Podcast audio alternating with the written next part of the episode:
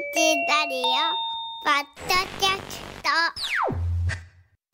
改めましておはようございます。尾形祐介ですおはようございます。江崎由紀子です。いやーもう8時の大阪最高のお天気になってきました。はい。太陽ピッカーンって感じでね、えーこれが夜に崩れるっていうのが本当に信じられないくらいなんですけれども、はい。まあこの貴重な太陽晴れを皆さん楽しみましょう、はい。さあこの太陽がピッカーンとともにですね今朝のスペシャルゲストをご紹介いたしますね、えー私尾形若かりし頃80年代ですよ、はい。あの頃情報が溢れてませんでした。どちらかというと情報に飢えてました、はい。ね。私耳を大きくしてラジオを聞きテレビを食い入るように視聴しまあ穴が開くほど雑誌を読みふけりましたよ、うん。でそんなメディアの向こうの世界で華やかな活躍をされてらっしゃった、まさにうーんまあ喋り手の憧れと言ってもいいでしょう、うん。そして今なお第一線を走り続けてらっしゃる方をお迎えしております。DJ でありモデルであり俳優でありバラエティもこなすマイケル富岡さんです。おはようございます。おはようございます、Hey, Yusuke, Yukiko, good morning! いやーありがとうございます。おはようございます。いやー嬉しいゆうすけとゆっこそうです。今のね私ね最後かからないようにこれジングルにできるように最後まで黙ってたんです。私もですよ。大丈夫、できますよね。最後まで黙ってたんです改めましてマイケル富岡さんです。おはようございます。よろしくお願いいたしよろしくお願いしまます。えーマイケルさん今はご自宅と考えていいですか？そうですね、今自宅におります。ん。あのこれからあの愛犬のモコちゃんのお散歩に出る前ですね。あ。あの インスタで噂の愛犬モコちゃんですね。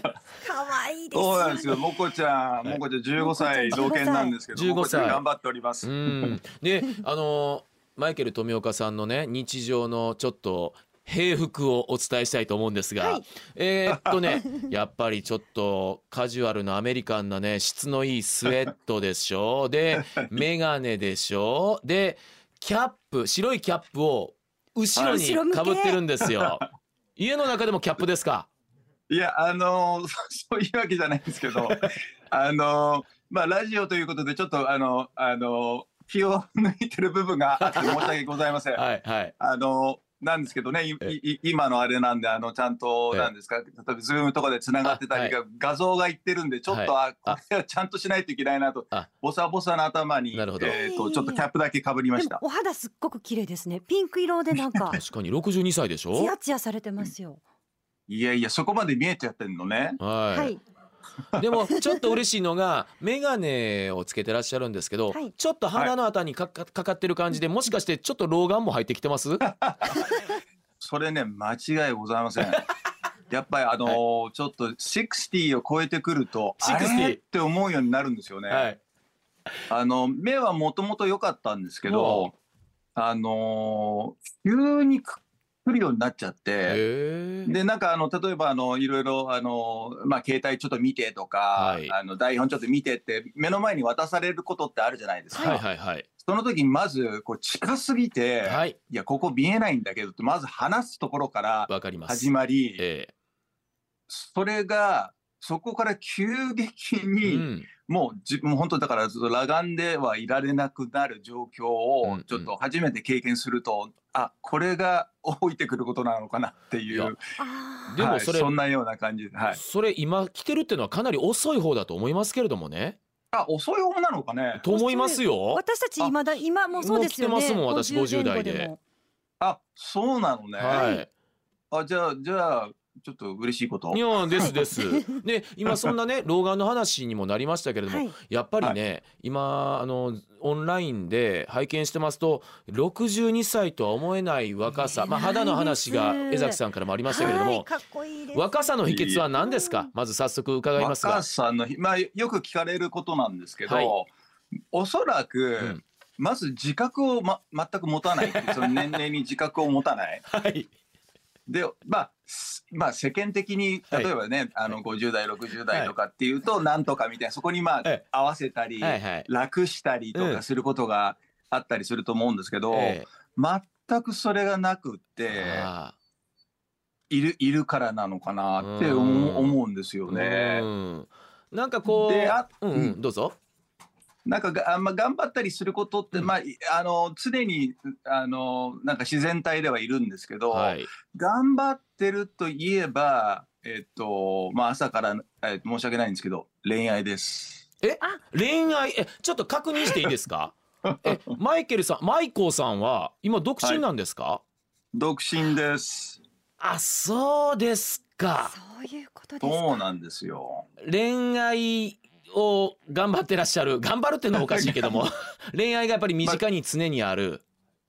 なんだろうね。そのドキドキすること。はドキドキそのドキドキスイッチみたいなものがみんなあると思うんですけど。ドキドキスイッチ入りました。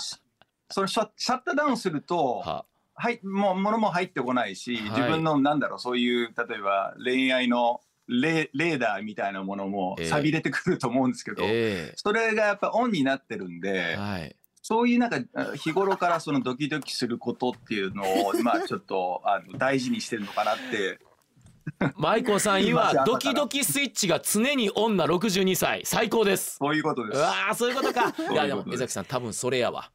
もうそれやわ。すごい学。ばせてもらってます秘訣それやわ今間違いなく。インスタとか拝見してると、うん。すごくモコちゃんに対する愛情が深くって、ええ。モコちゃんが恋人みたいな存在なのかなと思ってたんですけど実はそうじゃなか間違いございません。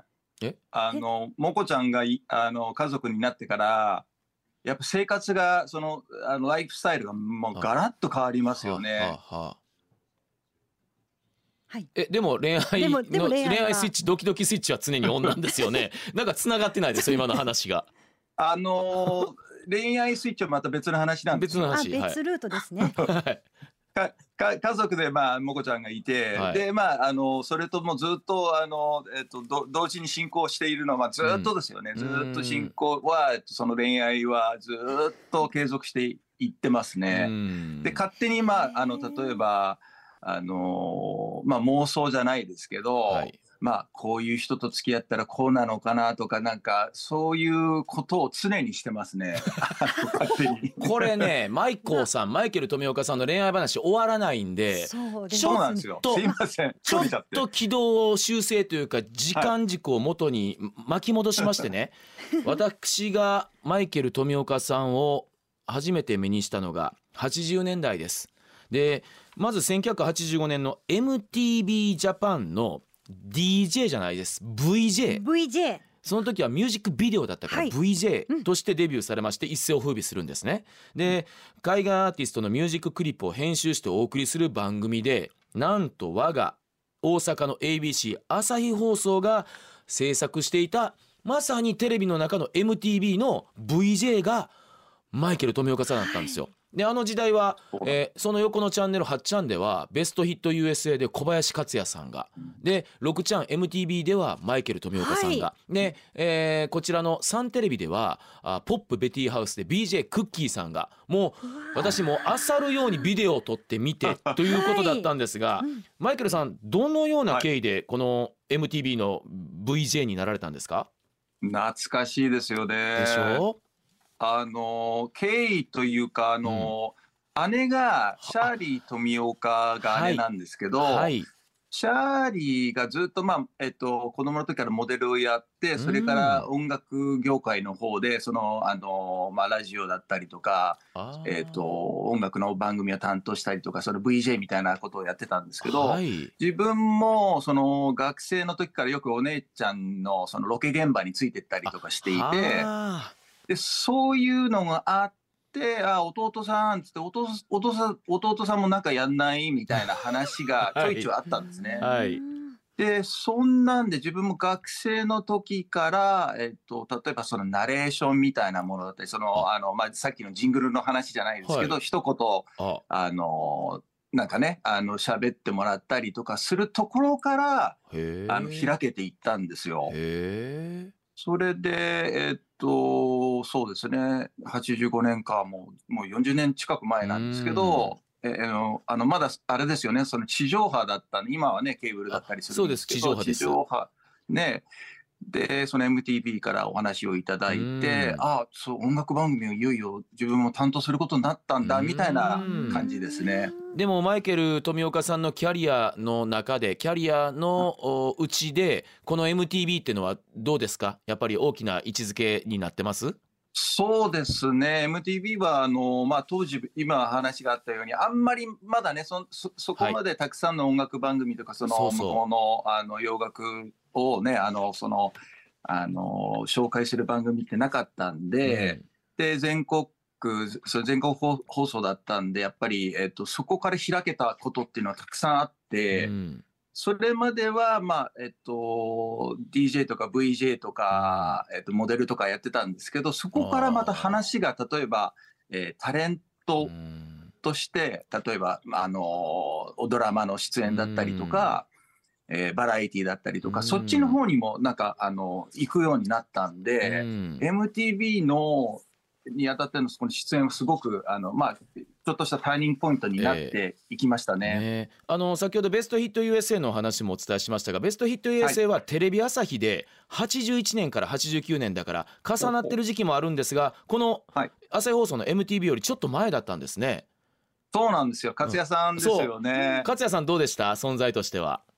えーっと勝也ももちろんあの、例えば番組としてもあのえーっと何ですか？ススタッフミーティングの時に。あのベストヒット USA はこうだったよね、うんああだったよねじゃあうちはこうしようかみたいな、えーっとところはありましたね。うんあのーそうですね。まあ、い意識はしてました。うんマイケルさんははいこういうスタイルの VJ で行こうっていうのはどんな気持ちをお持ちだったんですか？もうあの MTV はもう向こうの MTV の素材をそのまま、えっとはい。もらって、うん。で、えっとにまあ、あと日本風にというか、うん。例えばあと当時だったりするとそのマイケル・ジャクソンとか、はい。ね、マドンナだったりアハだったりとか、えっと、もうそのねミュージックビデオが、あのものすごうん。いその、ななんですかね、影響力を持ってた時代だったんで。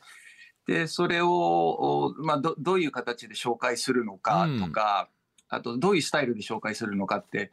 で向こうの VG を参考にすることもあって、はい。でそのまあやっぱりその紹介の方法がすごいラフなんですよね、向こうって。うんうん。その例えばカウチにそのソファーに座って、はい。はいえーくつろぎながら、はい。あのまあ、コーヒーを飲みながらさあ続いてのぶあのビデオはこちらですとか、えそういうスタイルをそのまま、うん。あの取り入れたんですね。うんうんうん。でそれがややっぱりあの今までなかった形だったんで、はいはい。あのあの、はいはい。あの好意的なあの、はいはいはい。コメントもある中で、はいわかるわかる。マイケルくつろぎすぎとか。わかる。お叱りをちょっと受けるような。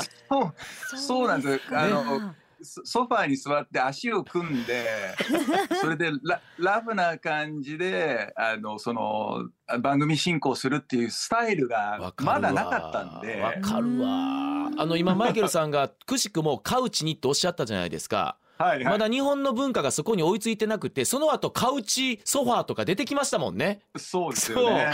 カウチが懐かしかった今うん。そうそうそう。そんな感じでもうだから丸うん。丸々向こうのそのスタイルとか向こうのテイストを、うん。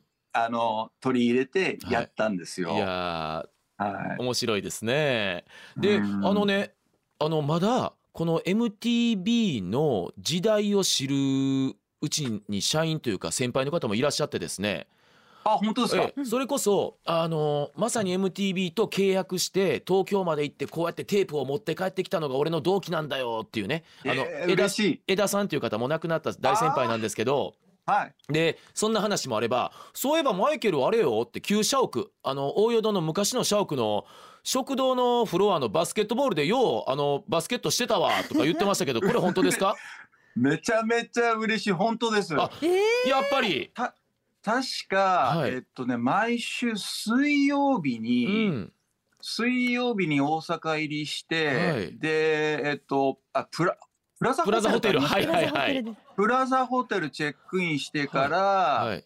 えっとえ ABC ホールでの昔の ABC ホールですよね。はい、はい。で収録してたんですよ。あそうでしたか。で収録は木曜日で、はい。前日に入って、うんで、えっと、ビデオ、あの、スタッフと一緒にそのビデオを何十本もちょっとチェックして、はい。台本をチェックして、ねで、その間結構時間があるんで、あの、はい。バスケットボールあで、はい。元バスケ選手だったんで、バスケットボールで、あはあ。あの、遊んでました。ああそうですか。いやでも今ちょっと、あのラフなマイケルさんとつながらなかったのが意外と台本チェックしてミュージックビデオをしっかりチェックしてらっしゃったんですね そこはそこはカウチじゃなかったんですね マイコ、意外意外と真面目です。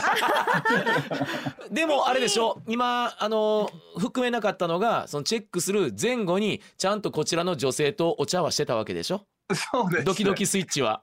あドキドキスイッチはあの常に切らしちゃいけないんで、はいはでもあの ちらっと先ほどおっしゃったほらシャーリーさん、はい。シャーリー富岡さん、もうあのこちらでも有名なお姉 FM 様のね、はい。お姉様 DJ だったんですけども、シャーリーさんからこう何かこう受け継いだものというか何かあったりするんですか？スタイルだったりで。そうですね、まあ影響力は大きかったですね。それまでってああんまりそう自分がそういう仕事に携わるって全くはい。お思ってなかったので、うんでちっちゃい頃からお姉ちゃんのその、はい。あのまあ、モデル時代からうん。その,、その姿を見て、うん。でよくこんなのできるなとか、うん。そのねテレビカメラの前でいろいろ紹介したりとかよくできるなってずっと思ってたんですよね。えええだから知らないま全く自分にはそういうものがないと思えってたんですけど、はい。だからまああのお姉の影響もすごく大き大きかったし、うん。いろんなものは多分知らない間に盗んでたと思うんですよ、ね。うん。あーなるほどスタイルはちょっといあの違うところもはい。あるんですけど、ええ。姉の影響力は本当大きかったです。さあそんなマイケル富岡さんですが MTV の中でのなんかこう一番の思い出今だから話せることでも何でもあのいい思い出失敗談何でもいいですけど教えてもらっていいですか？いやたくさんあります。まあ、あとにかくもう時代その時代のもう超スーパースターに、ははあのーまあお仕事でね会えたりとかするので、えええええあのー例えば？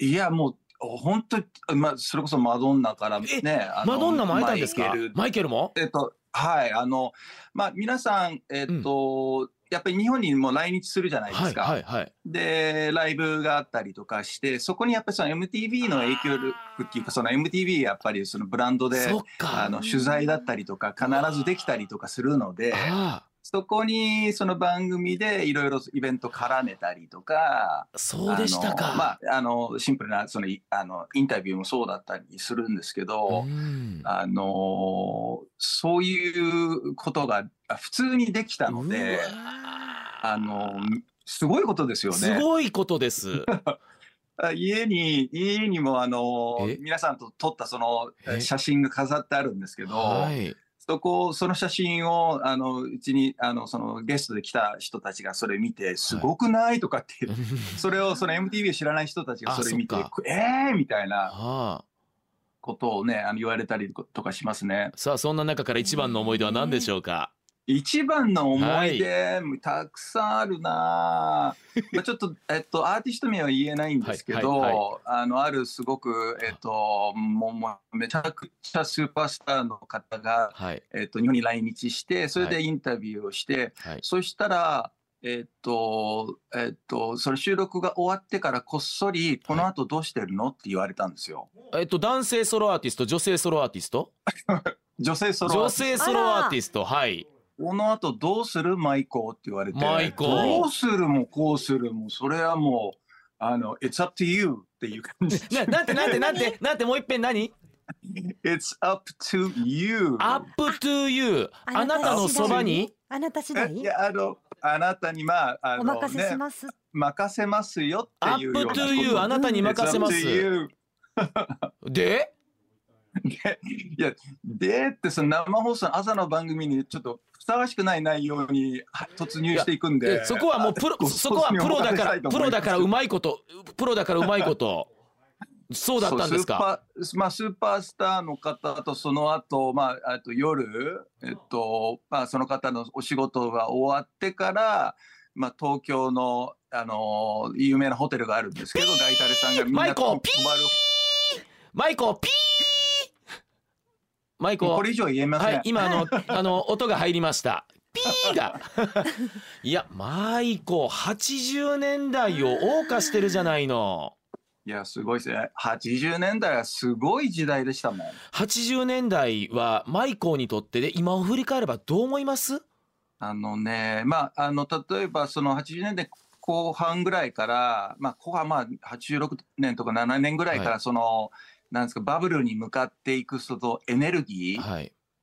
パワーがやっぱりものすごくて、ねでもうなんだろうね日本中もそうだったと思うんですけえど、ん。ななんだろうあのみんな踊うんらされてたあってはいいうか、はい。このこのパワーは何？っていう時代でしたよね。うん。であのまああの例えば円円も強かったじゃないですか。あその為はいはい替がね。はい為替も強かったし、例えばそのショッピング一つにしてもうん。値札を見ないでショッピングしたりとか。ああの例えば初任給20万ぐらいーのはい。人が20万円ぐらいのスーツを平気で買う時代だったんですよ。確かに。これって今じゃ考えられない。おかしいですよねそうそんな時代だったんでうん。クレイジーでしたよね振り返ってみ確ると。かに確かに。ででもなんか、うんうんうん。なんかすごいうん。ものに向かっていってるような、みんなで。私なんか今ねこうん。その時代を体現してたのがマイケル富岡さんだったんじゃないかって気がします。エネルギーの塊と本当に勢いでぐわーっといってる。でも何か我々、うん、10, 10ほど下の私が憧れるというかあなんかこういうのいいよねっていう。ねえ、ね本当そんな時代でしたよね。その一番お忙しい時っていうのはうん。一週間どんなスケジュールだったんですか、あの自分の場合はねあのマルチにあのいろいろやってたんで、はい。それこそ月金の帯をやりながあらあそうですか。えっとええっと、夜の月金の帯やあそれそれがもうベースなんですけど音楽番組ですか？昼間はそこに、えっと、俳優業のそのドラマも入るしまあ、その DJ もナレーターもやるしバラエティーもやるし。うん。でこれでもうもうもうものすごいスケジューリングに加えて、もう夜も遊んじゃうんですよ。うわパワフル。いやダメなんですか？パワフルでいいんじゃないですか？まさにそのバブルの24時間戦えますかを体現してる そういうことですよね本当に。それやっちゃったんで、うん。80年代は。はい。大変でした。全然全然大変でしたっていう感じじゃない大変でしたですけどね今のがね。い さあ。や今じゃ絶対皆さんしないと思うですよし、ね。もう時代的にも違うしね。うん。でそんなねもうイケメンでスタイリッシュだったマイケル富岡さんがですよ。90年代かな。某焼きそばの CM で焼きそばになられたわけでしょ？本当そうですね。あれは喜んでお話をお受けになったんですか？めちゃめちゃやっぱり忙しい時に、はいえっといろんなおお仕事をいただくようになって。うんそれで、えっと、ほとんどその内容あんま把握してなくったなかったんですね。はいであの聞いてたのはそのマネージャーから聞いてたのは、まあ、ヒーローヒーローだよヒーローものだよ確かに確かにあ確かにヒーローやまあ確かにヒーローではあーと思って、間違いない。で、えっとまあ、その収録にあの挑む時にその初めてその衣装とか、はい。あのを見た時おっと思って タイツ？は赤いタイツ黄色？みたいな。い。でその仕上げにやっぱりかぶるわけですよねそのかぶり物があって、はいはいで焼きそばをかぶるってえ？ー、っていうはい。めちゃくちゃ動揺しました 同様の後？動揺の後まああのなんだろう下心もあって、まあはいとにかくそれかっこよく演じきってやろうと思ったんですなるほどけど。うんどう頑張ってもやっぱりファニーなちょキャラクターなんでニかそのかっこよくなれないんですよー。ね。でまあそれでまああのこなしていくんですけど、うんうんでもお思わぬそのえなんなんですか、はい世間世間のそのそうですそうです。あのなんかちょっとねあのええ影響が世間に影響があって、はい。ブームになっちゃったんですよね。うんうん。でびっくりしてでそこでまたあのそのねお子様とかにも、はい。あのすごく声をかけられるようになって、えそこからなんかちょっとはそのめ面のヒーローも、うん。あの面白いじゃんっていうのを、うん。あの気づくんですけどね。ねまあそういう酸いも甘いも噛み分けた80年代も経験し 62歳になってなおドキドキスイッチを押している。さあマイケル富岡。今後はどのようなマイケル富岡を発信していくんでしょうか？教えてください。マイコーはですね、マイコーは？えっと生涯現役なんなのでですよね。おおそらくこのまま幅広く、まあ、マルチに、はい、えー、こんなこともやるんだっていうようなものを、はいえっと、出し続けたいと思ってます。いやマイケルさんねあのお時間が来たのが非常に残念ではあるんですがやっぱりねね。何かねパワーとエナジーを今朝いただきましたよ。本当ですか、はい、もしかしたら自分が何かちょっと忘れかけてた何かを今いただいたような気がします。いや、皆さんのスイッチがね、そうそうあの、入るように確実、に押されました。どんどんパワーを送りますんで、はい、はい。またあのー機会があればお話しさせてください。これを機会に。ああの、ジングルでも何でも、あはいあの、言ってください。やりますのあで。楽しみ。はいじゃああの焼きそばの格好でジングル取ってもらおうかな。やりますよ。ありがとうございます。Ohio personality use go gata みたいなね。うわかっこい いいいですねいいですね、えーじゃあマイケルさんあの名残惜しくはありますが、今朝はどうもありがとうございましたありがとうございまありがとうございました。Have a good day.